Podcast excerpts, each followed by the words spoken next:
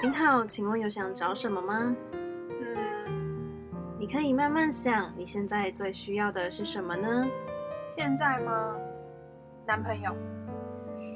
好，没关系，来，我们再想想。哎，我真的想不到哎。那看来你来对了，在这里你可以度过一段属于自己温暖又美丽的时光。欢迎光临五架书店。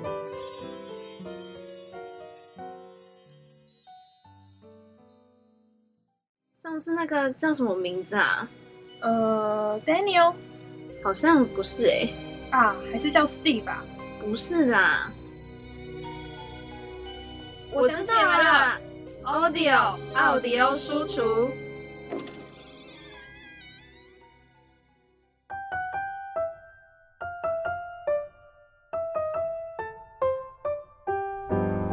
有一天，我收到一封信，信上写了什么呢？好期待呀！我会寄草莓给您。咦，什么？会寄草莓给我？草莓？草莓是什么东西呢？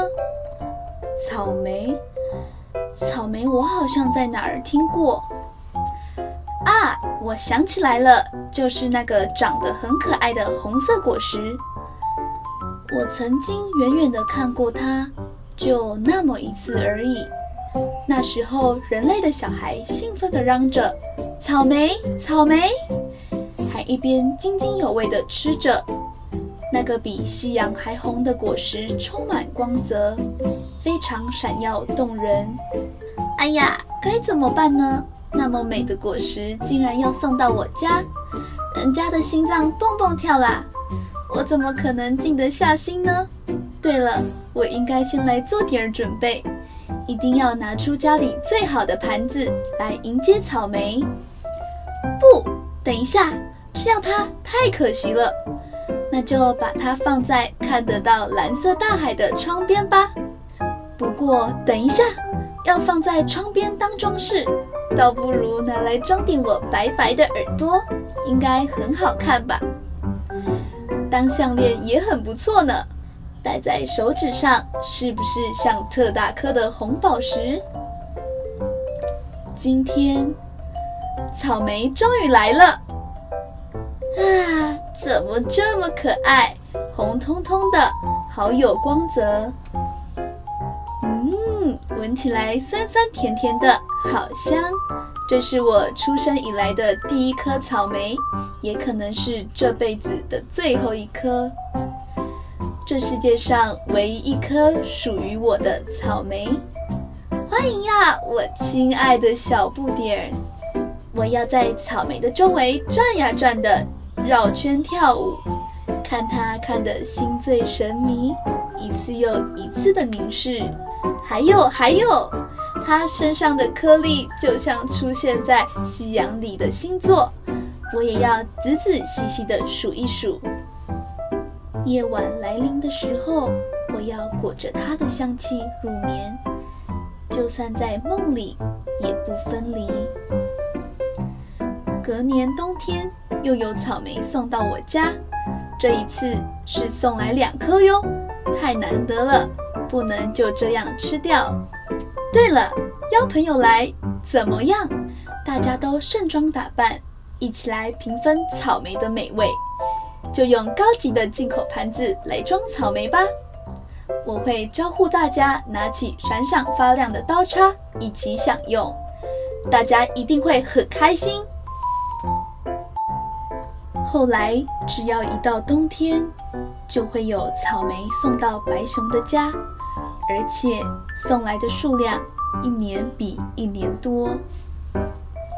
接下来这年又过了一年，又再过了一年，今年大概也吃了一百颗了吧？令人意想不到的顶级草莓，飘着甜滋滋的香气的草莓，爱心形状的草莓，粉红色的草莓。草莓蛋糕，还有草莓派，吃呀吃呀，怎么吃都吃不完。成为大婶之前，我会不会已经吃了一千颗以上的草莓？成为老奶奶之前，我说不定已经吃了一万颗以上的草莓了呢。不过呀，草莓越来越多，喜悦的感觉却越来越少。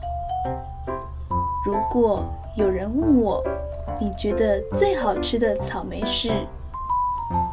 我一定会这样回答：在我心中，世界第一的草莓是一种被融化般的幸福滋味，那就是我第一次品尝到的那一颗草莓。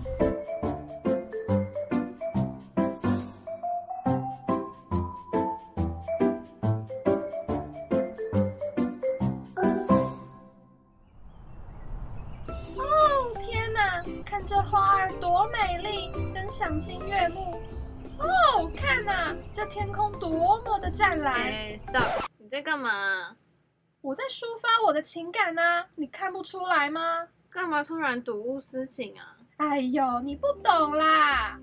再这样下去，我看你都要写抒情文了。咦，抒情文？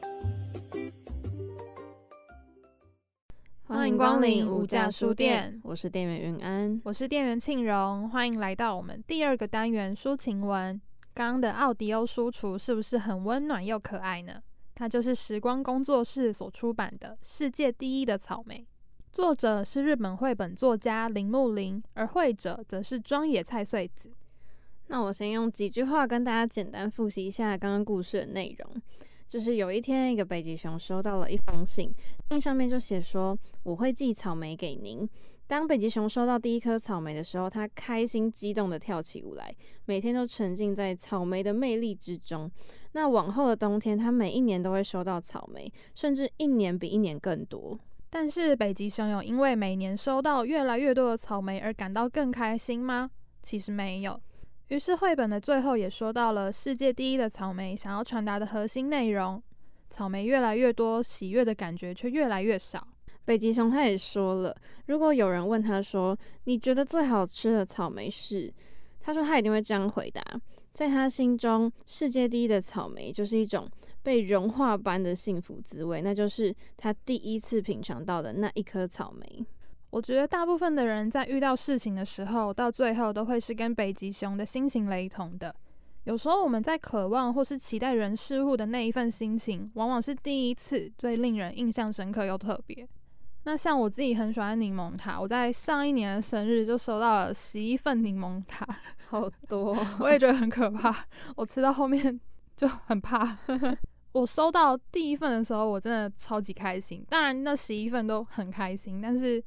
有时候你收到一份东西，但你又收到第二次、第三次，甚至到第十次重复的内容的时候，你是新鲜感就不会那么多，你也不会那么的兴奋，甚至你不会像你第一次收到时把它视为珍贵宝物，然后非常珍惜、宝贝它一样。或是像我，因为我自己很喜欢自己一个人去看电影，甚至如果我看到很感动的电影，我会去二刷，甚至我有三刷、四刷过。我记得有一部电影，我真的去四刷过，但是当我去第四刷的时候，我那一份感动其实没有第一次去看的时候来的多。嗯，因为在看这本绘本的时候，上面就写说越来越多就越来越少，然后我就会想说，这这句话是什么意思？那可是你后来看完这本书的时候，你就会发现，就仔细想想，好像真的是这样。嗯，就当我们第一次拥有了最喜欢东西的时候。那种幸福感是真的很难用言语去形容的，就像你刚刚收到柠檬塔一样。嗯，可是当那种类似的东西越来越多的时候，幸福的感觉可能会变得越来越少。就算你一开始是很喜欢的，就应该是说你也没有不喜欢，可是到最后可能它会变得平淡，就不是没有那么特别。嗯，如果你收到一个很珍贵、很昂贵的东西，但是你收到第一份，你一定会非常宝贵它嘛，你一定会。誓死保护它，但是你当你收到十个一样的东西，你可能就不会那么去珍惜它了。